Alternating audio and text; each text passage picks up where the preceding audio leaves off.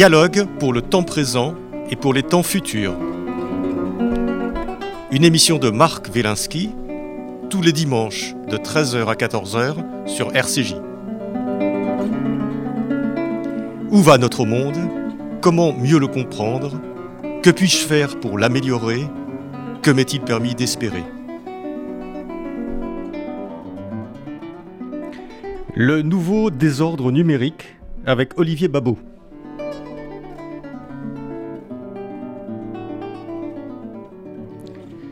Nous avons accueilli Internet comme les Troyens, le cheval de bois laissé par les Grecs.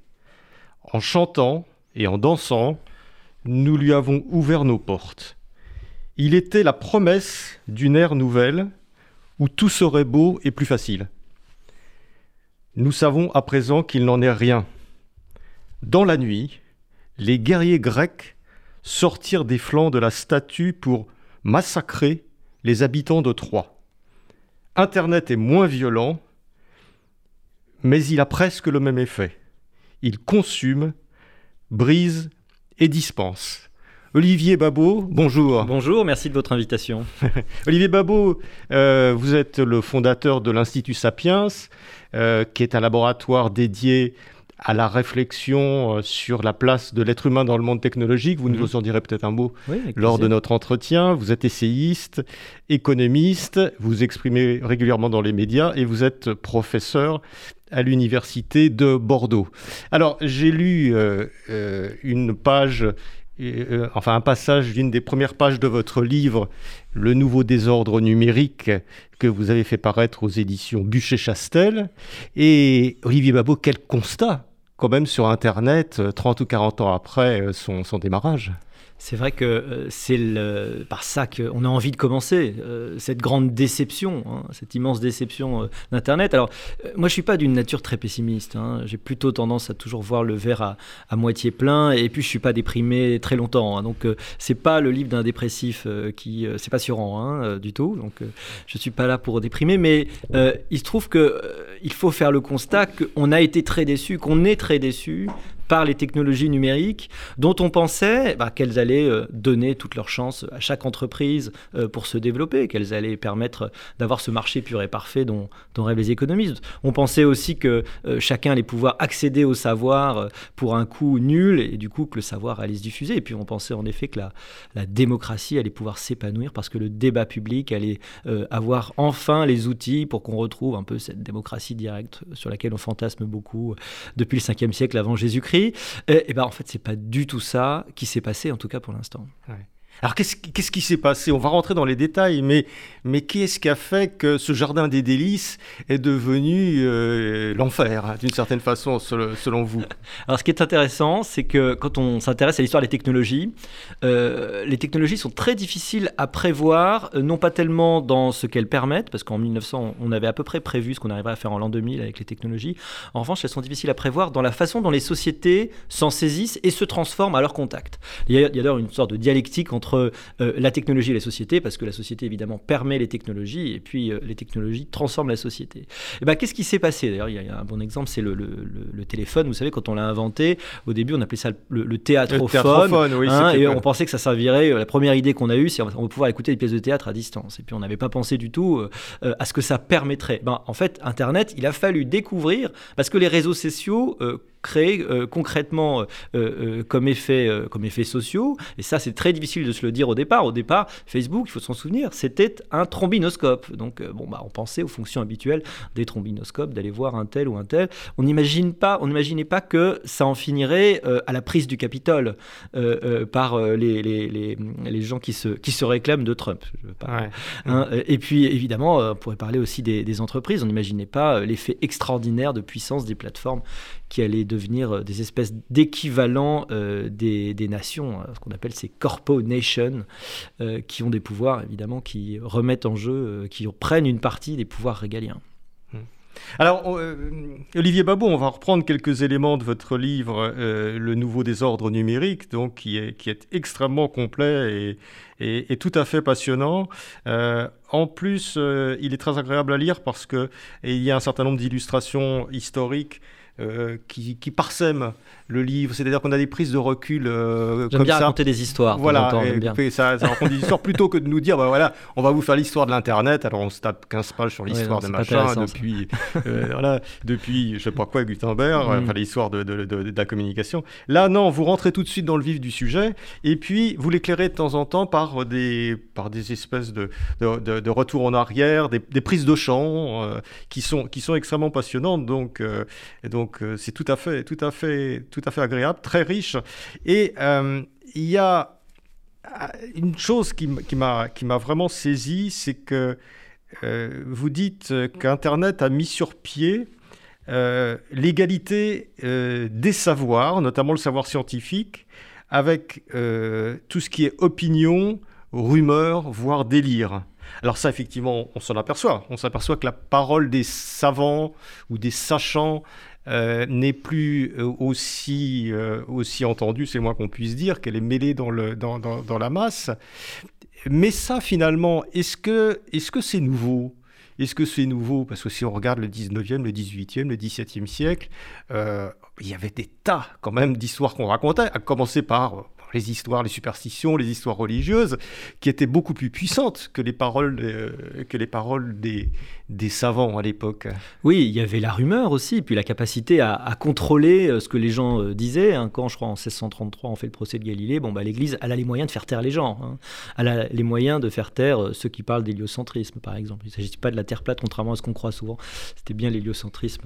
Parce que la Terre plate, ça fait très longtemps qu'on sait que la Terre n'est pas plate, en fait. L'héliocentrisme, le, fait que la, le, fait que la Terre tourne autour du Soleil et pas le contraire. Donc ça a été pendant...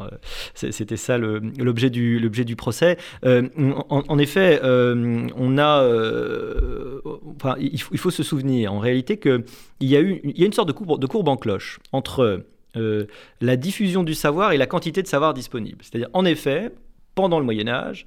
Il y avait peu de gens qui savaient lire. Il y avait quasiment pas de livres. Parce que les livres étaient extrêmement chers. Euh, les gens eux-mêmes ne connaissaient pas le latin, donc euh, vous alliez une, à une messe, vous ne compreniez même pas de quoi il s'agissait. Hein. C'est ça qui est terrible. Pour ça probablement qu'on faisait, des, des, vitrailles, on essayait de, de, dessiner un petit peu euh, l'histoire, chrétienne pour que les gens comprennent, parce que sinon ils n'avaient aucun moyen. La plupart savaient pas lire. Bon, Gutenberg a été, et ça a permis d'ailleurs la réforme. Il n'y aurait pas eu de réforme sans Gutenberg, une démocratisation du savoir extraordinaire. A commencé à avoir des livres chez soi. Les gens ont commencé à, pouvoir lire et vous aviez des choses en langage vernaculaire, en langue, que vous parliez. Euh, sauf que à partir de ce moment-là, c'est peut-être là que la courbe commence à descendre parce que quand vous augmentez la diffusion de bah, en fait, la bonne information en quelque sorte, la voix euh, euh, autorisée, eh ben, ça, son importance relative va diminuer. On en arrive aujourd'hui à avoir Internet sur lesquels il y a en effet toutes les choses exactes qui sont disponibles, mais parmi ces choses, ben, ces choses exactes sont très exactement perdues dans un océan de délire, de choses inexactes. Et euh, beaucoup de gens ont perdu cette capacité, ou n'ont pas cette capacité, parce que probablement ça s'apprend, à discriminer les informations, à discriminer la source d'information, à aller voir euh, euh, un livre qui est publié par, je ne sais pas, des éditions universitaires d'une autre façon que ce qui est raconté sur un, sur un, sur un réseau social. Et c'est ça justement, cette absence de hiérarchisation, cette fin de la hiérarchisation qui fait que la démocratisation, l'ultra, l'hyper-démocratisation, euh, du discours et, euh, je ne dirais pas des savoirs, mais des opinions, euh, a permis aujourd'hui la disparition de la vérité et l'épanouissement des fake mmh. news, des fausses vérités, etc. Une espèce de réalité parallèle dont on n'arrive pas à sortir, dans laquelle on est totalement empêtré alors, euh, ces, grandes, ces grandes firmes internationales euh, qu'on a fait les GAFAM, c'est-à-dire mm. euh, Google, Apple, Amazon, Facebook, Microsoft, et, on, rajoute on pourrait rajouter Netflix, on peut rajouter beaucoup. rajouter, on peut rajouter quelques-uns, mais enfin, ça se compte sur les doigts de la main ou peut-être des deux mains. Enfin, des mm. deux mains si on compte les Chinois, oui, certainement. qui ont, qui ont les mêmes, les mêmes. Qui ont les mêmes que, que, les mêmes de leur côté. Mais alors, ces, ces, ces, grosses sociétés qui se sont, qui se sont euh, qui se sont constituées, finalement, euh, elles nous ont apporté le meilleur et le pire. c'est bien ça, c'est-à-dire qu'il y a cette profusion d'informations, mais en même temps, il y a le contrôle de qui va voir comment on fait l'information, et ça, c'est eux qui le font aussi, d'une certaine mm. façon. On est toujours un peu dans cette contradiction. Vous parliez de Jardin des délices. Euh, moi, je prends l'image, euh, vous savez, de, Pinocchio, un petit peu dans, son, dans l'île au plaisir. Vous savez, euh, il, sèche l'école, il va dans l'île où, il a des glaces à volonté, il peut tout casser. Enfin, c'est le rêve des, c'est le rêve des enfants. Mais au bout d'un moment, vous savez, il se transforme en âne. Et ben, il y a un peu cette contradiction. est-ce que c'est vraiment le paradis ou est-ce que c'est euh, l'île au plaisir, parce qu'en effet, euh, on utilise tous euh, sans doute Amazon, on est très nombreux à utiliser les ressources de Google, etc., à avoir, je sais pas, des produits Apple, et en même temps, on voit, on voit l'effet qu'ils ont sur la société. Alors l'effet, c'est quoi? En fait, c'est cette, ce qu'on peut appeler, ce qu'on a appelé souvent l'ubérisation de l'économie, mais qui serait peut-être mieux nommé si on l'appelait la plateformisation. C'est-à-dire, ce, que, ce qui est vraiment caractéristique, c'est que cette économie devient une économie de plateforme. Alors, c'est quoi les plateformes? Eh bien, c'est des entreprises qui vont euh, gagner une forme de monopole sur la relation entre l'offre et la demande, qui vont euh, se mettre comme un coin entre l'offre et la demande et pouvoir faire payer le passage, euh, en profitant de ce qu'on appelle... C'était le comptoir à l'époque coloniale, par exemple. C'était les comptoirs, ou, c'est celui qui fait payer le passage du pont quand il y a un seul pont sur un fleuve. je crois que c'est la meilleure... c'est Vous pouvez pas avoir relation entre les deux rives si vous passez pas par le pont. Et là, et là il faut payer. C'est difficile de, de, contourner.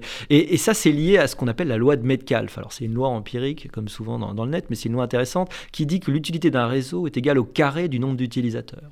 Donc, si vous avez fait un tout petit peu de mathématiques, vous voyez la fonction x2, vous voyez que c'est une exponentielle, c'est-à-dire qu'elle monte quasiment, elle tangente euh, une verticale à la fin. C'est-à-dire que quand, plus on a. C'est-à-dire qu'au bout d'un moment, voilà, plus vous avez d'utilisateurs, plus vous êtes utile. Je prends une image que vous allez tous comprendre. Euh, euh, nos éditeurs euh, euh, qui est spectateurs, si vous allez sur, sur Google, c'est parce que les résultats de Google sont meilleurs. Pourquoi les résultats de Google sont meilleurs? Parce que tout le monde va sur Google. C'est-à-dire que Google s'améliore. Voilà, il y a un effet d'entraînement. Et l'effet de Metcalfe, c'est l'idée que quand vous êtes un tout petit peu devant dans l'exponentielle, eh ben vous êtes énormément devant, quasiment infiniment devant. Donc au bout d'un moment, un peu comme dans Highlander, il ne peut en rester qu'un.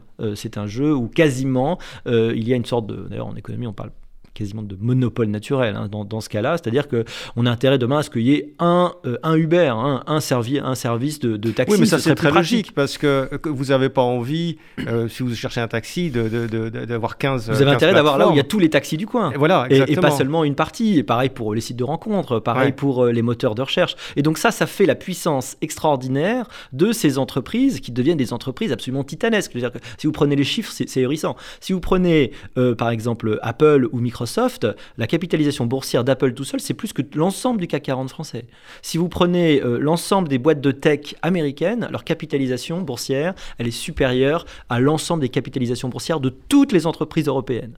C'est-à-dire que euh, le, le, le, le, fossé est devenu absolument immense. Pourquoi? Parce a des entreprises survalorisées, et survalorisées pour une raison, puisqu'elles ont en quelque sorte vassalisé le reste de l'économie. C'est une sorte de... de oui, c'est-à-dire que euh, vous, vous parlez d'une économie où, comme disent les, les, les économistes, le, le the winner takes all. Le gagnant prend tout. Le gagnant prend tout. C'est-à-dire que c'est pas une concurrence euh, euh, à laquelle on a l'habitude, où vous avez hmm. un dominant qui est plus fort que les autres, qui écrase un peu. Ah, puis au bout d'un moment, il, voilà, est, il, euh, il, y a une innovation et du coup, il tombe, etc. Exactement. Mais là, c'est-à-dire que c'est pour ça que dans chaque catégorie, vous n'en avez plus qu'un seul. Vous avez un Google, vous avez un Apple, vous avez un. C'est-à-dire que le, le gagnant, il y a un effet de réseau qui fait que tout le monde y va et qu'il devient de fait en position de monopole naturel. Et je suis pas le seul à en parler. Il y, a, il y, a, un livre qui est sorti après la sortie de mon bouquin qui s'appelle le Néo-féodalisme, donc le néo-féodalisme de Kotkin. Et donc il y, a, il y, a, de plus en plus cette idée-là qu'on est dans une forme de néo-féodalisme économique, c'est-à-dire des entreprises deviennent des nouveaux féodaux et qui donc euh, bah, vont dicter leurs conditions euh, à l'ensemble des, des, autres entreprises. Euh, et c'est très difficile d'en sortir parce que ces entreprises deviennent tellement puissantes, tellement grandes, et, et, et elles sont très intelligentes parce qu'elles ont compris que souvent elles ont intérêt à se disrupter elles-mêmes avant qu'on les disrupte. Et donc elles vont racheter des entreprises euh, prometteuses avant qu'elles ne leur fassent réellement concurrence. Et donc, on n'a même plus euh, cette espèce de. En économie, on parle de, de, de, monopole contestable, c'est-à-dire que, bon, un monopole, ça va s'il se comporte comme une entreprise en concurrence parce qu'il est contestable, parce qu'il sait qu'il peut être, euh, il peut être challengé par une autre entreprise. Et là, on a l'impression que bah, la domination est, absolue. Alors, ces GAFA, ils se font un peu concurrence entre eux, d'ailleurs. pourquoi? Parce qu'au bout d'un moment, ils finissent par être des fournisseurs de services universels. Hein l'ambition de ces entreprises, c'est de fournir l'intégralité un petit peu. Et au bout d'un moment, ils se marchent sur les pieds quand ils, bah, en vidéo, pareil, quand ils, quand ils proposent des services de vidéo et, quand évidemment ils vous proposent bah, tous les services que vous avez désormais sur la table dans votre table basse de votre salon, ce serviteur vocal qui va peut-être être à terme le fournisseur universel de services par lequel on va, on va tous passer, Google et Alexa et compagnie. Quoi. Mais euh, Olivier Babot, vous, vous, n'y allez pas de main morte hein, quand même, parce que vous dites, euh, je vous cite, euh, en parlant des, de ces GAFA, nous, nous n'en sommes pas les, nous sommes pas les clients de ces firmes, nous en sommes la matière première. Pire, nous en sommes les esclaves consentants. Bah, Écoutez, 95 euh, ou 18 Est-ce qu'on est devenu vraiment vassalisé 98% du chiffre d'affaires de Google, c'est de la publicité. Et la publicité, c'est quoi? Vous vendez pas. Euh, on utilise les services de Google gratuitement. Et il y a cette phrase très fameuse qui veut que, vous savez, quand c'est gratuit, c'est vous le produit. Hein. D'ailleurs, un jour, mm. je disais cette phrase en cours et, une étudiante, très justement, a dit Ah, mais c'est pour ça que l'entrée est gratuite en boîte de nuit pour les filles. Et elle avait bien compris comment ça fonctionnait. Mais nous sommes le produit, nous sommes la matière première qui est vendue par ces entreprises, elles font de l'argent en vendant notre temps d'attention disponible. C'est toujours cette idée de Patrick Lelay, vous savez, sur TF1 qui avait fait euh, scandale. Pourquoi? Parce qu'il il disait la vérité. Souvent, le scandale arrive quand on dit la vérité. vous savez, quand il disait nous vendons du temps de cerveau disponible. Voilà. voilà. et donc, c'est aujourd'hui ce temps de cerveau, cette utilisation du cerveau, elle est devenue beaucoup plus systématique, quasiment scientifique. À, côté, le broadcast d'autrefois, c'était c'était une blague. Aujourd'hui, on sait exactement qui regarde quoi, combien de minutes, et on a développé, et d'ailleurs, ils ont développé scientifiquement les capacités à développer la persuasion. Il y a à Stanford le Persuasive Technology Lab, un laboratoire qui s'intéresse aux technologies persuasives.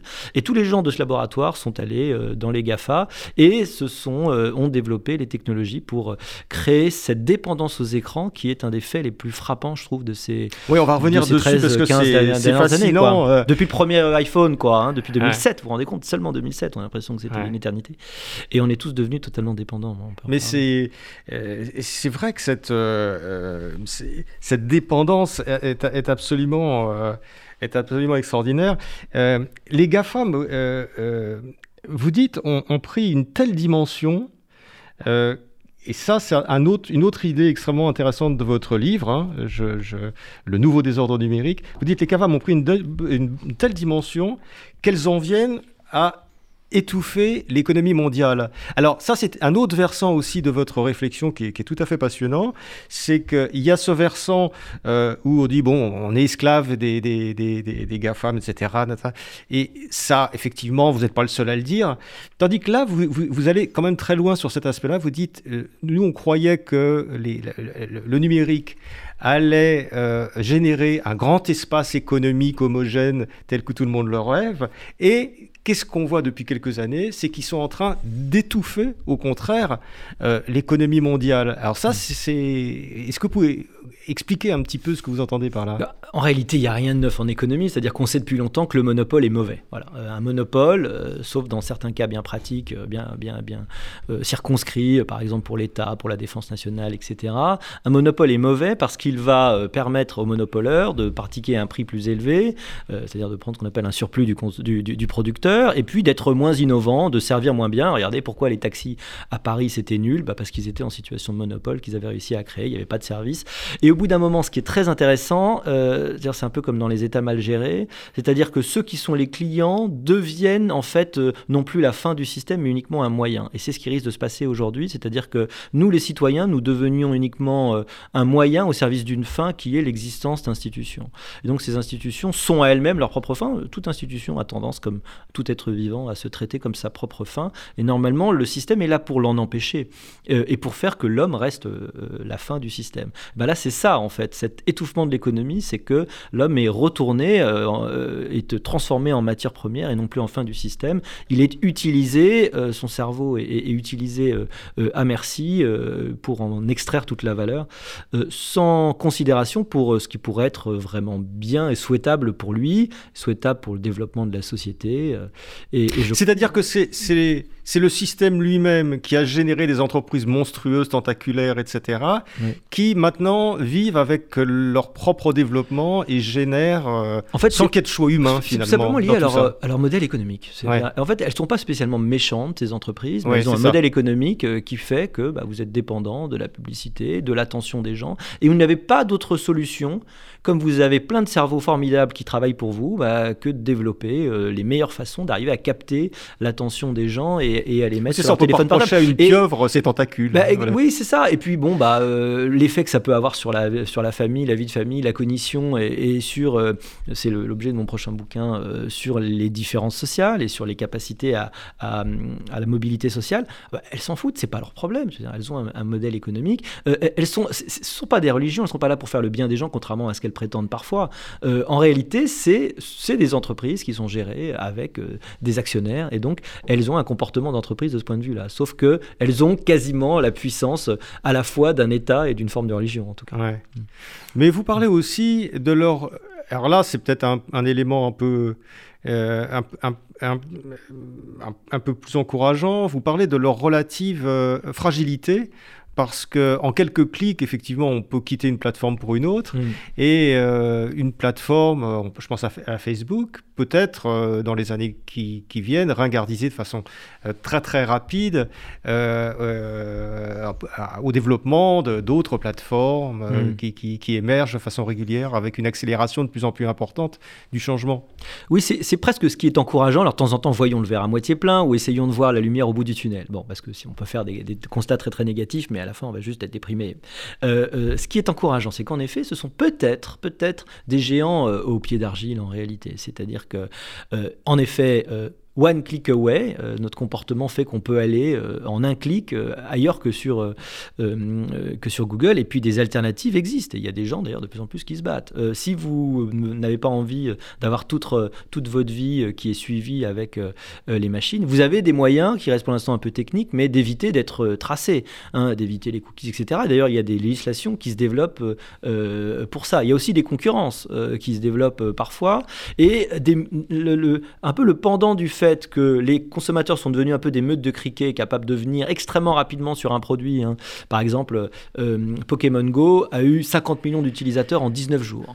Euh, entre le moment où c'était mis en ligne et le moment où il y a 50 Oui, millions d'utilisateurs, c'est disparu. 19 jours. Et puis ça disparaît complètement. Voilà, C'est-à-dire que c'est un peu comme des criquets. Ils arrivent, hop, puis ils s'en vont. Et ben, euh, le côté positif, c'est que les criquets peuvent se- se- se- se- s'en aller à tout moment. Ouais. Et peut-être que euh, aussi par réaction, par quand un réseau aura déplu pour une raison ou pour une autre, les gens pourront partir. D'ailleurs, je pense que Facebook, par exemple, alors ils ont bien fait de racheter Instagram et, et, zut, le, le troisième là qu'ils ont racheté, qui est très très important. Mais, euh, mais euh, euh, oui, bien sûr, WhatsApp. Mais, à part ça, le, le risque, c'est qu'aujourd'hui, enfin, quand vous parlez de, de Facebook devant des étudiants, ils vous prennent pour un, un arrière-grand-père. hein. Ouais. C'est un truc, c'est complètement has-been. hein. Donc, en fait, ça va très très vite. Voilà, ça évolue très très vite. Les gens sont, sont sur de nouvelles applis. D'ailleurs, regardez, les jeunes aujourd'hui sont sur une appli chinoise hein, qui est TikTok. Donc, si vous êtes un, un très jeune pré-ado, j'imagine, bah, vous allez danser sur TikTok. Euh, Twitter, euh, par exemple, c'est un réseau d'intellectuels, hein, à leurs yeux, en tout cas pour vous. Donc, euh, voilà, il y a des évolutions extrêmement rapides. Et qui dit évolution rapide dit peut-être que c'est domination. Peut-être que dans 20 ans, on en rigolera en disant regardez, on avait peur des GAFA. Un peu comme autrefois, vous savez, il y a cette fameuse, je crois que je le cite, hein, mais la, la une du magazine euh, Fortune hein, qui disait Ouais. euh, euh, qui pour contrer Nokia. Vous voyez, aujourd'hui, ça Mm. fait beaucoup rire, évidemment. Ah oui, d'ailleurs, si on fait une liste un peu des, des, des, des grandes marques. Enfin, très exactement, 20 il n'y a pas euh, d'empire qui ne se soit pas effondré voilà, hein, dans IBM, l'histoire. hein. Nokia, puis il y avait des noms dans l'internet qui, ont, totalement euh, disparu. Donc, euh, Depuis Babylone, n'est-ce pas, on sait que ouais, les empires finissent. hein. Sauf que là, quand même, ils sont tellement puissants, c'est c'est- c'est Amazon, c'est Google, etc., que s'ils achètent, rachètent chaque concurrent Voilà. euh, Mm. dès qu'il apparaît, parce qu'ils ont une trésorerie absolument extraordinaire, euh, ils organiseront. Ils, phagocyteront d'une certaine façon la concurrence. Voilà, et, ils- et- et ils vont pas mourir, ils vont se transformer. concurrence interne. Ils vont se transformer. Ouais, c'est. Ouais, quand même des mécanismes qui sont, qui sont extrêmement. euh, Alors, ils, ils sont aussi pervers parce que parce que parce que c'est tellement bon aussi. C'est tellement facile, c'est tellement pratique euh, ces outils numériques pour, pour se parler, pour aller se documenter, pour etc. Quand on se pose une question maintenant, ben, on va tout de suite sur, euh, sur, sur Google, sur Wikipédia, Mm. et, et on, a, on a la réponse immédiatement. C'est Mm. quand même absolument extraordinaire. Euh, je votre remarque appelle deux remarques. Euh, quand vous dites c'est tellement bon, c'est vrai. Alors déjà c'est pratique en effet. On va pas, euh, va pas critiquer, on va pas dire qu'on n'a pas des choses extraordinaires grâce à Internet. On va, il faut pas débrancher Internet. C'est-à-dire qu'en effet, je, ne sais même pas comment je, faisais avant, à vrai dire. Hein. J'ai commencé à être chercheur avant. Je me souviens, j'allais faire des photocopies à la bibliothèque de Dauphine et puis à la Sorbonne et ça coûtait hyper cher et c'était très long. Il fallait demander un livre et on attendait trois quarts d'heure pour l'avoir. Alors c'est vrai, c'est extraordinaire. Et puis quand vous dites c'est tellement bon, oui, ce qu'on a remarqué aussi, c'est qu'on utilise euh, les mécanismes de récompense de notre cerveau, qui ont été développés à une époque où on était plutôt chasseur-cueilleur, euh, pour créer cette dépendance précisément. On regarde nos téléphones aujourd'hui 150 fois par jour. Un adulte en moyenne, il scrolle 200 mètres de réseaux sociaux par jour. Euh, il y a des pathologies mentales liées au, téléphone, par exemple ce qu'on appelle la selfie, la prise obsessionnelle de selfie. Il y a le, FOMO, Fear of Missing Out, la peur de rater quelque chose si vous n'êtes pas sur Internet. Ça, c'est terrible parce que quand vous avez des fils Facebook, des fils Twitter et que vous commencez à les suivre, à un moment donné, vous avez envie d'y aller tout le temps parce que vous avez peut-être un copain qui a dit un truc génial. Tout le temps. Et que vous avez envie de voir. Ça, c'est terrible. Mais alors, c'est une, ça pour le coup, c'est une démarche voulue parce que vous dites que ce sont des laboratoires euh, de, de, de, psychomotricité ou des laboratoires américains des laboratoires qui ont, fait des, qui ont, créé euh, des, des, générations de comportementalistes mm. euh, numériques qui mm. sont allés irriguer toutes ces sociétés, Facebook et autres, mm. pour appliquer ce qu'ils avaient appris. Quand vous avez un like sur les réseaux sociaux, un j'aime, hein, ça vous donne un shoot de dopamine assez similaire à celui que vous avez quand vous prenez un peu de sucre ou un peu de chocolat par exemple. Et c'est ce mécanisme. Voilà, c'est ça exactement. Euh, alors c'est ce mécanisme de la récompense qui fait que euh, on peut rigoler des gens qui sont hyper dépendants à la cigarette et tous les quarts d'heure euh, ont besoin de fumer, mais en réalité on est devenu un peu, et moi je suis le premier d'ailleurs à, m'en accuser, hein, mais qui, on est devenu un peu tous dépendants à cette cette nouveauté sur les réseaux sociaux qui fait que bah, même moi qui suis censé lire parce que c'est quand même mon métier, je me trouve que je lis beaucoup moins qu'avant, que j'ai du mal à lire, que j'ai du mal à me concentrer. Euh, quand je passais l'agrégation, j'arrivais à faire des, à participer, enfin à faire des, des, dissertations de 7 heures. Aujourd'hui, je, pense que je deviendrais fou, je me jetterais par la fenêtre, tellement je serais en manque. Euh, euh, et j'ai l'impression vraiment que depuis une quinzaine d'années, nos cerveaux ont changé. D'ailleurs, des livres là-dessus que je cite de Nicolas Carr, il y en a un, The Shallows. Qu'est-ce qu'Internet a fait à notre, à notre cerveau? On se rend compte qu'on ne lit plus de la même façon, qu'on lit pas d'ailleurs les mêmes choses en ligne, et que donc le savoir, toute cette façon dont on crée le savoir, dont on l'accumule, dont on mémorise, est en train de changer. Et donc ça a forcément des conséquences euh, sur, euh, sur nous-mêmes, sur notre vie et même sur le débat démocratique. Mais ça, alors, euh, bon, admettons qu'il y ait une mutation durable de ce point de vue-là. On peut imaginer que, par exemple, avant la, naissance de l'écriture, les humains avaient un type de savoir très différent de ce qu'il a eu après. Mais, mais ils avaient quand même une mémoire, ils avaient quand même une savoir, ils avaient accumulé quelque chose. C'était des humains, ils oui, avaient des rituels. un, un, rôle de la mémorisation absolument énorme. Hein. Euh, si vous regardez beaucoup de, euh, dans, Platon, il est question toujours de euh, avoir appris par cœur un discours, parce qu'en fait c'était ça la pratique. On écrivait assez peu en fait. on, distingue l'enseignement ésotérique et exotérique hein, d'ailleurs. mais il y avait toute une tradition orale, mais qui, mais qui se doublait d'une capacité de mémorisation phénoménale. D'ailleurs, tous les Grecs étaient censés savoir l'intégralité de, de l'Odyssée et de, et de l'Iliade par cœur, et probablement ils le, ils le savaient. Aujourd'hui, les études montrent que quand vous utilisez beaucoup votre téléphone portable, euh, vous avez une capacité de mémorisation qui est moindre. Hein. Ah, vous n'avez plus besoin. Pourquoi s'encombrer Eh bah, exactement. Et le cerveau est une machine extrêmement bien faite qui, quand on l'utilise pas, euh, va déléguer à d'autres la tâche. Donc, en effet, moi, je me rends compte que des citations ou des auteurs que je connaissais bien aujourd'hui, mon cerveau en sait juste assez pour que je puisse aller taper sur Google et trouver la citation que je cherche. Mais il a juste gardé l'information nécessaire. Il a plus gardé l'exactitude de, de, la citation qu'autrefois, euh, je crois, j'avais. Hein. Je crois que j'ai. Moi qui suis un peu du monde d'hier aussi. Euh, euh, pas tant que ça.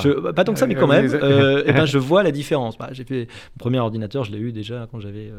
Euh, j'étais bien dans la grande études supérieures, donc voilà. La grande différence va venir avec ceux qui, qui ont maintenant, qui passent le bac maintenant bah, et qui ont toujours connu euh, le, téléphone, qui ont toujours connu l'iPhone, et, eux, effectivement, ils sont nés avec ces, réflexes-là. Donc, je me pose la question pour mes enfants d'ailleurs. Euh, et je crois, je crois vraiment, euh, c'est l'objet de mes réflexions ce moment, mais que ça va faire des différences Alors, vous sur le développement. Ça, c'est très intéressant. Vous dites dans votre livre, Olivier Babot, hein, que je, je, rappelle, Le nouveau désordre numérique, qu'il y a une, espèce une sorte de prise de conscience qui se fait chez les, les, les cadres qualifiés californien, mmh. et, on a tendance à mettre ces enfants maintenant dans des écoles unplugged, je dirais, qui, ne, sont plus, qui, ne, sont, mmh. qui, ne sont plus connectés, déconnectés, avec des moyens de, de, lecture très traditionnels et des, des, moyens d'apprentissage extrêmement traditionnels à partir de, du livre, des textes. c'est un mouvement de fond, ça, aux États-Unis? Il y, a beaucoup d'indices. alors, il paraît que, par exemple, l'inventeur de, l'iPad interdit l'iPad à ses enfants. Il y a beaucoup d'indices qui, qui tendraient à montrer que les grands euh, dirigeants des sociétés euh, numériques euh, mettent leurs enfants en effet dans des écoles Montessori, dans des écoles où on va surtout faire des choses pratiques, et puis limitent énormément les écrans. Peut-être, il y a un peu de mais je crois qu'il y a une réalité sociologique, j'essaie d'étudier d'ailleurs en ce moment plus précisément, mais qu'il y a une très très grande différence de relation aux écrans entre les gens les plus modestes et les, mettons, les classes sociales supérieures. Et l'une de mes théories, c'est que ça fait une très très grande différence euh, aussi à l'arrivée. Et euh, c'est ce que j'explique dans mon livre. On assiste aussi à une polarisation extraordinaire aujourd'hui des emplois et pour moi de la société. C'est qu'on passe d'une société en, losange ou en diamant avec une grande classe moyenne. Hein. C'était l'idée avec euh, Giscard d'Estaing, quasiment deux Français sur trois hein, qui sont dans la classe moyenne. Et puis il y a quelques extrêmes évidemment. Une société en losange, c'est une société où il y a une classe en voilà, une grande classe moyenne et peu de gens et peu de gens aux, extrêmes. Et puis on passe à une société en sablier. Et, là, ce sablier, c'est le contraire, c'est-à-dire que vous avez beaucoup de gens, en haut, aux deux extrêmes. En bas, enfin peut-être pas forcément beaucoup en haut, mais, beaucoup de gens en bas, mm. très très peu au milieu, et puis une classe, une classe supérieure un peu, un peu plus importante. Euh, euh, regardez, aux États-Unis, en, 1950, 50, 5% des emplois seulement demandaient une licence professionnelle. Aujourd'hui, c'est 30% des emplois. C'est-à-dire que vous avez une montée en exigence des emplois, et cette destruction créatrice, vous savez, euh, dont parle Schumpeter, eh bien, elle se traduit par une destruction des emplois peu qualifiés et une création d'emplois très qualifiés. Et vous ne devenez pas data miner, euh, euh, du, évidemment, du, jour au, lendemain. Hein. Et l'une des conséquences, c'est euh, un écart, une polarisation sociale aussi, puisque l'écart salarial entre diplômés et non diplômés aux États-Unis a plus que doublé entre 1981 et 2015. C'est-à-dire qu'en gros, ceux qui gagnent bien, ceux qui ont des emplois qui créent de la valeur, qui sont connectés à la mondialisation, à la machine, au numérique, bah, sont de mieux en mieux payés. Et ceux qui sont déconnectés de tout ça ont de plus en plus de mal, évidemment. Et je ne parle pas de l'illettrisme, mais de l'électronisme qui, qui vraiment aujourd'hui... L'électronisme. L'électronisme, c'est que bah, en fait, c'est l'illettrisme mais appliqué. C'est-à-dire concrètement, vous n'allez pas. Euh, c'est pas parce que vous êtes sur Instagram que vous n'êtes pas électronisé, hein, n'est-ce pas? Euh, euh, C'est que vous n'arrivez pas à aller chercher des informations sur Internet. Alors évidemment, remplir une déclaration ou une demande administrative, évidemment, c'est quasiment impossible. Et eh ben, il y, y, a plusieurs millions de, de, compatriotes. Oui, alors ça, c'est très frappant dans votre livre, Olivier Babot, c'est que et c'est un peu le cœur, à mon avis, aussi de votre livre sur les inégalités et le fait que le que le numérique euh, euh, loin d'avoir donné sa chance à tout le monde, est, est un, élément de, de, création, de renforcement des, inégalités. Mmh. Et là, vous avez une image qui est assez frappante, c'est que vous dites, si vous prenez une entreprise des années 50, vous aviez un, un, employé qui rentrait à un petit niveau dans une banque, je sais pas, mmh. il, il pouvait espérer, ça se faisait pas forcément, il pouvait espérer monter et finir comme cadre de, haut niveau au bout de 30 ans dans sa société. Parce qu'il y avait une espèce d'homogénéité des mmh. tâches qui faisait qu'il pouvait devenir chef, sous-chef, chef, etc. Mmh. Et là, vous dites, voilà, vous regardez, les, vous regardez les GAFA, vous avez en bas les chauffeurs, les livreurs, etc. Qui sont sous-traités d'ailleurs. Hein. Tout sous-traités. et puis au-dessus, les data miners, c'est-à-dire les, les penseurs. Et jamais un chauffeur, euh, ou de façon extrêmement exceptionnelle, peut espérer euh, devenir euh, le data miner, peut, peut devenir un des, un des grands, euh, un, des, employés bien payés, surpayés, etc. de ces, mm. de, de ces sociétés. C'est-à-dire que finalement, on n'est plus dans le même monde. Il y a deux mondes. je crois que c'est vraiment le plus préoccupant, euh, le plus destructeur. C'est l'absence de mobilité sociale et le ralentissement, d'ailleurs spécialement en France, de la mobilité sociale, et qui est lié à, beaucoup d'effets. Mais autrefois, une grande entreprise, elle avait couramment 800 euh, 000 employés. Une très grande entreprise mondiale pouvait avoir 800 000 employés. Aujourd'hui, une très grande entreprise mondiale, elle est plutôt dans les peut-être 10 000, 20 000, parce que vous allez sous-traiter la plupart des jobs et vous n'allez garder que les jobs à très haute valeur ajoutée. Euh, ce qui fait que, en effet, la, la, continuité, la capacité de mener un cursus honorum et de monter en compétence, elle est devenue aujourd'hui euh, euh, bah, beaucoup plus difficile euh, qu'autrefois. D'ailleurs, j'avais une amie fiscaliste, avocate fiscaliste, qui me disait, mais aujourd'hui, ce qui est formidable, c'est que je peux utiliser une intelligence artificielle qui va me faire des recherches pour lesquels j'allais utiliser autrefois un junior. Et donc moi, j'ai suffisamment de seniorité pour pouvoir utiliser ça, et c'est formidable, je gagne plus de valeur, ça me coûte moins cher.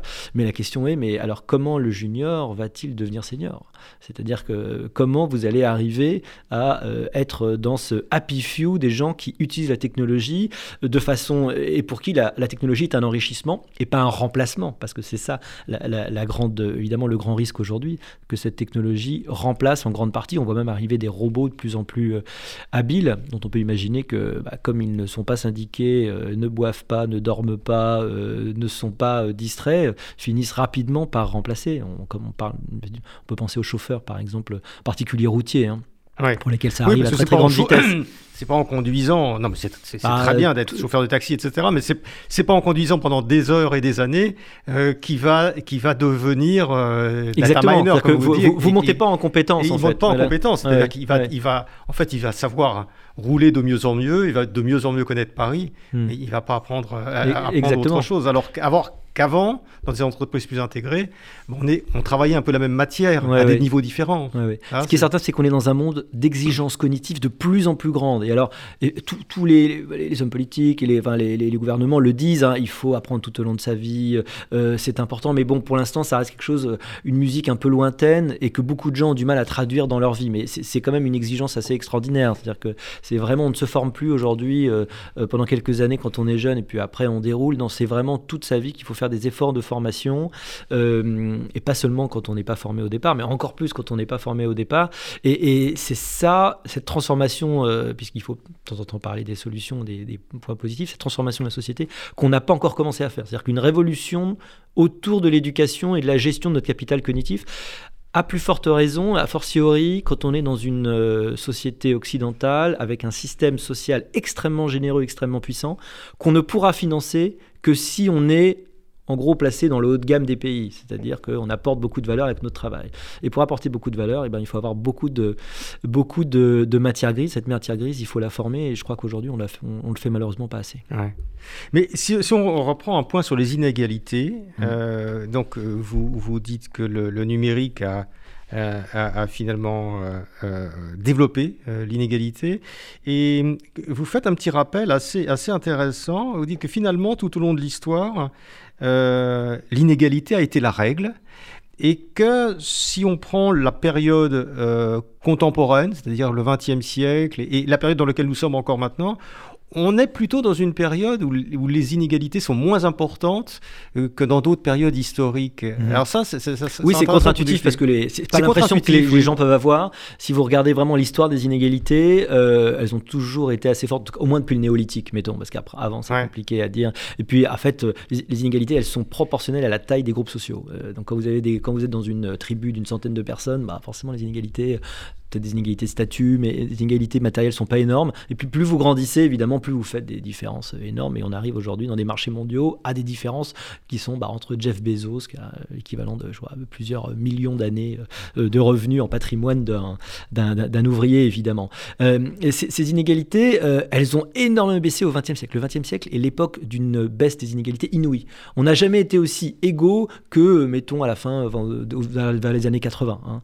C'était des sociétés prodigieusement égal. Le 19e siècle était beaucoup plus, beaucoup plus euh, inégal, euh, avec toute une société qui ne euh, bah, travaillait pas fondamentalement, et puis, et puis les autres. Et ça, on n'a pas l'impression. voilà, il faut dire que ça n'est pas qu'une grande croissance des inégalités depuis, depuis le, le, mais ça, le 20e siècle. Que... on, a, on accuse le capitalisme beaucoup. Non, il a été une croissance extraordinaire de l'égalisation des peuples dans les pays, et puis même depuis une quarantaine d'années, entre, entre les pays d'ailleurs, parce qu'il y a une forme, phénomène de rattrapage qui veut que des gens qui étaient très pauvres euh, sont sortis de la, pauvreté. Vous aviez, euh, je crois dans les années 60, vous aviez 50% des gens qui vivaient avec euh, moins de 2 dollars par jour. Aujourd'hui, on est à moins de, moins de 10%.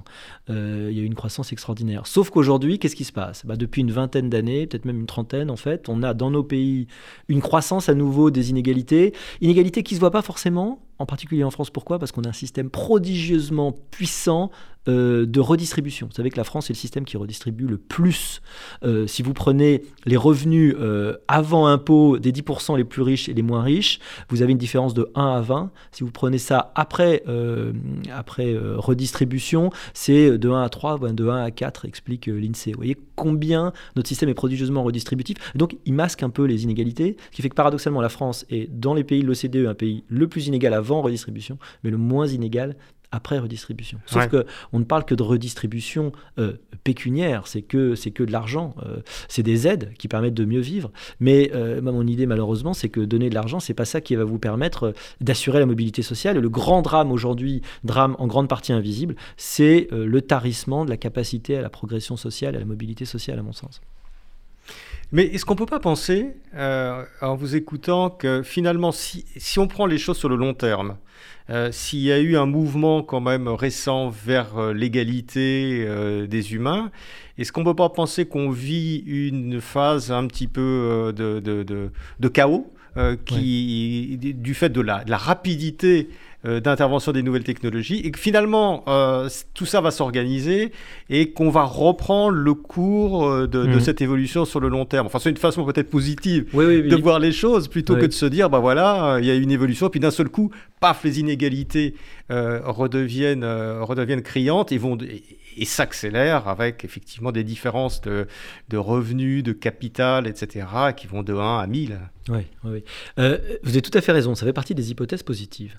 Euh, on a été un peu comme le numérique, euh, devant le numérique comme des lapins devant les phares d'une voiture. C'est-à-dire qu'on a vu arriver ça, on a pris la technologie, on les a utilisés, on est allé sur les réseaux sociaux, on a trouvé c'est génial, on peut discuter avec les gens, on a tous essayé des trucs, etc. Et puis petit à petit, on apprend. Et d'ailleurs, peut-être que euh, quand on parle de la génération, euh, bah, de, euh, comme mes enfants qui sont nés en 2000, 2010, c'est des gens qui vont naître avec ça et qui vont savoir les utiliser peut-être mieux que nous. C'est peut-être, c'est une hypothèse. Vous parliez de chaos. Vous savez, chaos en grec, ça vient d'un mot, ben, kaino, qui veut dire grand ouvert en fait. Un chaos, ça veut dire grand ouvert. C'est-à-dire tout peut se passer. Et je crois vraiment qu'on est dans une époque euh, chaotique au sens où, oui, tout peut se passer. On peut euh, euh, s'enfoncer dans cette polarisation sociale et cette polarisation politique, qui a des conséquences de destruction terrible pour la démocratie, ou on peut avoir un sursaut et en effet se dire, bah tiens, on est obligé de réagir, de devenir, de rentrer dans une compétition cognitive, dans une exigence cognitive plutôt beaucoup plus forte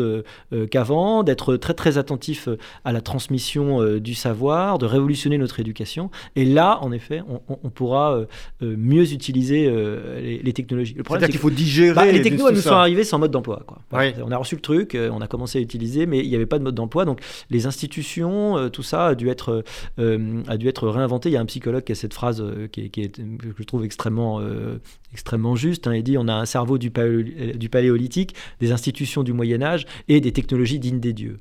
Et on est de plus en plus dans cette tension entre les trois, entre notre cerveau d'ailleurs, dont les, dont les biais. Ah, c'est sûr que quand on voit le préparatif des élections présidentielles actuellement bah. et que qu'on voit par ailleurs le numérique, la vitesse à laquelle ça va, on a l'impression bah que les institutions politiques sont restées au Moyen Âge. Mais d'ailleurs, mais je crois qu'on n'a pas mesuré combien la politique ça devient ridicule euh, quand vous avez une somme et que vous, euh, vous avez, vous avez un fonctionnement politique des institutions qui est fondé sur l'idée qu'on fait encore des meetings et que c'est ça, que c'est l'alpha et l'oméga, euh, différents meetings à différents endroits physiques où vous rencontrez les gens, que c'est l'alpha et l'oméga du, du, du, d'une campagne, alors qu'aujourd'hui, euh, une campagne, de plus en plus, elle se fait en ligne à travers plein d'outils euh, qui ne sont pas nécessairement très coûteux d'ailleurs, mais qui sont surtout très difficiles à contrôler.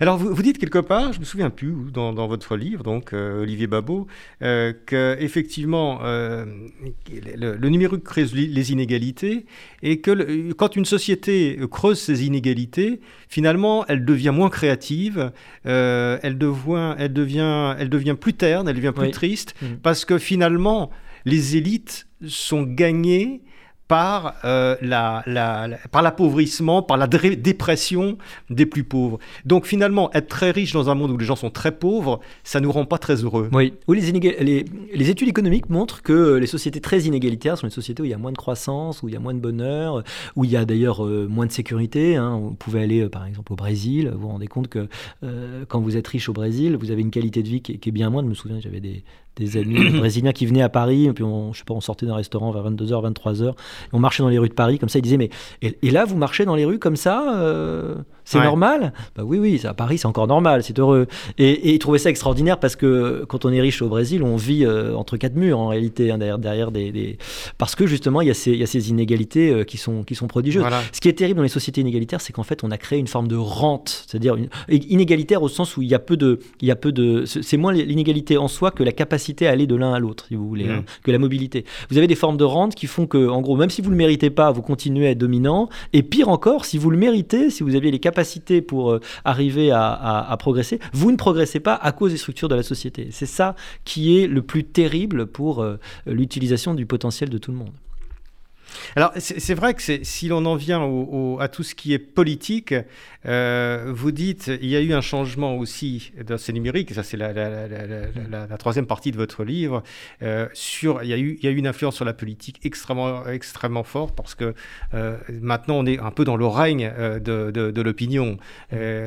tout ça, tout ça se, mélange et on a bien vu que les élections ces, dix dernières années, vers ces cinq dernières années, où ces référendums sont devenus extrêmement chaotique et complètement imprévisible, comme le mhm. climat d'ailleurs. Exactement. Oui, il y, a une comparaison avec le climat qui est assez bonne. Cette espèce de, chaos et d'imprévisibilité, de, phénomènes extrêmes. On est en train de se rendre compte de l'effet du nouvel ordre numérique sur la, la, démocratie, et c'est pas très joli à voir. C'est-à-dire qu'on est en train de le voir.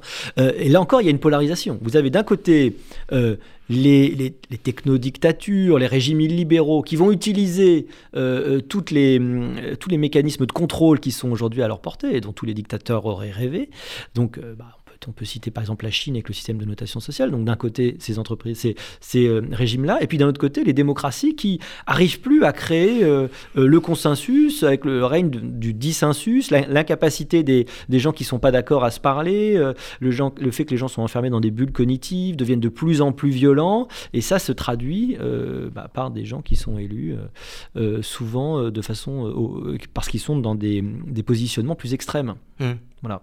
On n'a pas encore vu ça euh, en France euh, dans les résultats concrètement, mais je crois qu'il y a tout, euh, ben, tout y est pour que ça finisse par nous arriver. D'ailleurs, en France, on a toujours été un peu décalé. Vous savez, quand il y avait Reagan et Thatcher, nous, on élisait Mitterrand. Voilà. Donc, voilà. nous, quand il y, a, Trump et Bolsonaro, nous, on élit Macron, mais ça ne veut pas dire qu'on finira pas par, bah, par malheureusement subir les conséquences du nouvel ordre numérique sur la politique comme les autres.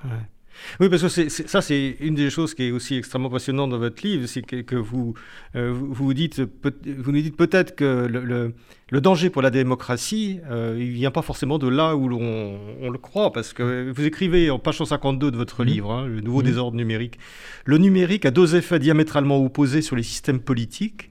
Il dope les régimes autoritaires et brise les démocraties. Hmm. Ça, c'est là aussi, vous n'y allez pas de main morte, je dirais. Ah, c'est-à-dire que le numérique, non seulement il casse l'économie, euh, il casse notre cognitivité, je dirais, notre hmm. capacité, mais aussi, euh, il casse nos systèmes politiques en, en privilégiant les régimes les plus autoritaires, euh, et vous citez évidemment l'exemple qu'on a tous en tête, mm. euh, c'est la Chine, euh, un système mm. d'hypersurveillance. Mm.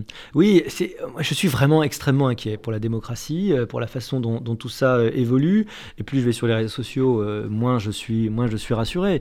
on voit bien que la capacité à, échanger, la capacité à s'ouvrir à de nouvelles idées est de moins en moins présente, et que les points de vue les plus extrêmes sont ceux qui ressortent le plus. Euh, un réseau social, c'est un peu comme une cour de récréation, c'est celui qui court le, qui, hurle le plus fort, qui va être euh, dans le brouhaha, hein, n'est-ce pas euh, Qui va être ou un restaurant d'ailleurs, qui va être qui va être entendu. Bah, c'est un peu ça. la pensée la plus extrême va être celle qui va être visible, qui va ressortir. D'ailleurs, on sait que par exemple sur Twitter, si vous exprimez des sentiments négatifs et extrêmes, vous êtes beaucoup plus retweeté, beaucoup plus rapidement. Hein. et c'est ce grand drame qui veut que une fausse nouvelle soit se diffuse beaucoup plus rapidement que sa dénégation, qui demande beaucoup plus de temps. Les réseaux sociaux favorisent l'émotion, l'extrême, la rapidité, euh, peut-être les sentiments négatifs, et elles défavorisent la nuance, euh, le temps du balancement circonspect, euh, de, le, balancement du pour et du contre, et donc permettent l'épanouissement de, minorités actives extrêmement violentes qui bah, bénéficient de cette capacité à se faire entendre à n'importe qui sans passer par les médias. On parlait autrefois, on parlait tout à l'heure de, de, procès que pouvait faire l'Église pour faire taire les gens, mais disons que quand vous vouliez dire un truc quand vous aviez une chaîne, par exemple, dans les années, au tout début de la télévision, il y avait TF1, bon, bah, c'est simple. Il y avait une chaîne et puis y avait quelques journaux et l'Élysée pouvait téléphoner pour euh, faire taire ou au contraire faire parler d'un sujet. Aujourd'hui, on a complètement perdu cette euh, capacité. Tant mieux peut-être pour la démocratie, en tout cas, c'est ce qu'on s'est dit au départ. Tout le monde allait pouvoir, euh, tout le monde allait pouvoir s'exprimer, mais ce tout le monde, bah, c'est aussi les plus délirants, c'est les plus extrêmes, c'est des minorités de gens qui savent utiliser la société du spectacle en quelque sorte pour se montrer, faire un happening à cinq personnes dans Paris et être repris par les chaînes de voilà, l'info en continu. qu'il y a des millions de et, gens. Et voilà, et dire, bah voilà, ces gens qui sont une poignée de dingues en réalité arrivent à imposer leurs lois à la majorité. Malheureusement, bah, c'est ce qui s'est passé avec, avec les soviets euh, en Russie. Hein. Mmh. C'est une poignée de gens euh, qui réussissent à, saisir le pouvoir et, c'est ça qui m'inquiète. C'est pas nouveau, mais le, numérique, le numérique, là aussi, euh, creuse encore et développe cette espèce de, tyrannie des minorités qu'avait déjà vu Tocqueville. Absolument. et Tocqueville l'avait bien comprise. en réalité, bah, c'est sauf que alors, il n'avait pas imaginé que ces minorités puissent disposer d'outils si extraordinaires, ah hein, inouïs de puissance. Hein, alors, c'est très intéressant parce que vous, vous, parlez des systèmes de surveillance et, vous, vous opposez le monde chinois et, le monde occidental et, vous dites, bon, euh, tous les avantages du monde chinois, c'est-à-dire qu'on peut dire euh, dans 20 ans, il n'y aura plus de voitures, dans 10 ans, on peut décider que par exemple que les enfants ils le font. ne le font plus, ne seront plus sur les écrans parce que c'est pas bon. Par exemple, avant les Chinois crachaient dans la rue, ils ont dit bah ça c'est fini, c'est dégueulasse, donc maintenant à partir du moment où personne ne crache, bah ça y est, c'est fini. Hein. Ouais. Euh, Mais alors, alors, je vais vous dire quelque chose, c'est que finalement, est-ce que est-ce que le danger ne vient pas là du fait que grâce au numérique, on a, un système finalement dans lequel l'individu est, protégé? Puisqu'il est noyé un peu dans la masse. Et euh, vous dites, vous parlez de, la criminalité en Chine, etc., avec les systèmes de surveillance intelligence artificielle. Mais je sais pas, le, bijoutier qui s'est fait casser trois fois dans une ville de province ou à Paris mhm. euh, son magasin, peut-être qu'il a envie finalement de vivre dans un monde un peu plus chinois où il y a des mhm. caméras de surveillance partout, où il peut faire son petit business tranquille.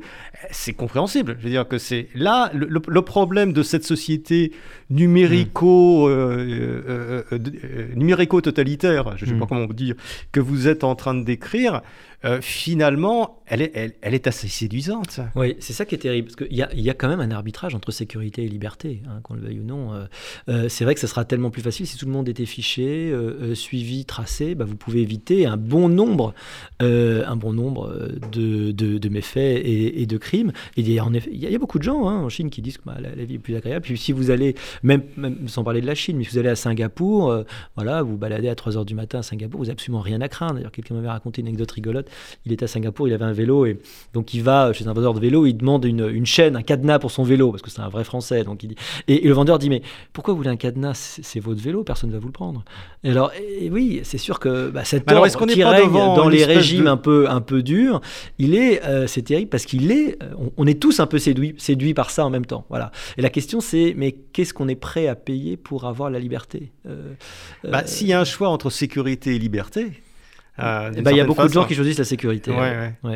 Alors, le, temps passe, hein, Olivier Babot, je suis désolé, j'avais plein d'autres questions, mais j'ai quand même une dernière question parce qu'on a beaucoup mm. parlé de, tous ces aspects numériques. Je, laisse les, les lecteurs euh, regardez votre livre, vous avez quand même toute la dernière partie qui est euh, plus, euh, qui donne un peu les pistes pour secouer le joug mhm. des GAFA, retrouver de l'humanité et aller vers un, vers un monde qui est moins effrayant que, ce, que celui qui se, que, que, qui se préparerait si on laissait la mécanique numérique, disons, aller mhm. jusqu'à son terme.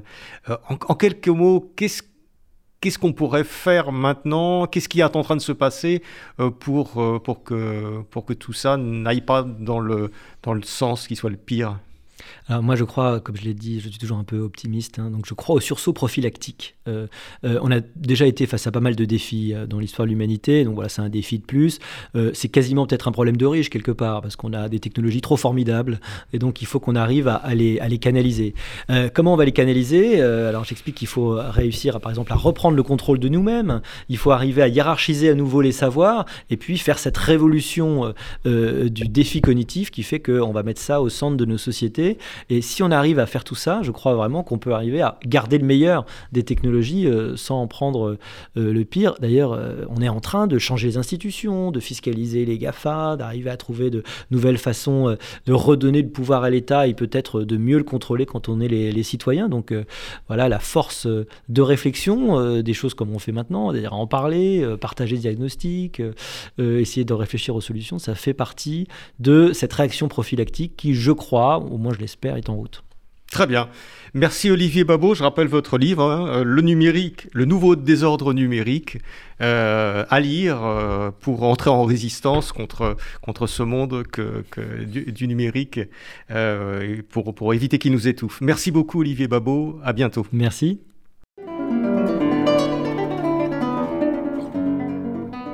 C'était Pile Poule, une émission de Marc Wielinski, que vous pouvez retrouver en podcast sur le site de Radio RCJ et sur les différentes plateformes, ainsi que sur YouTube.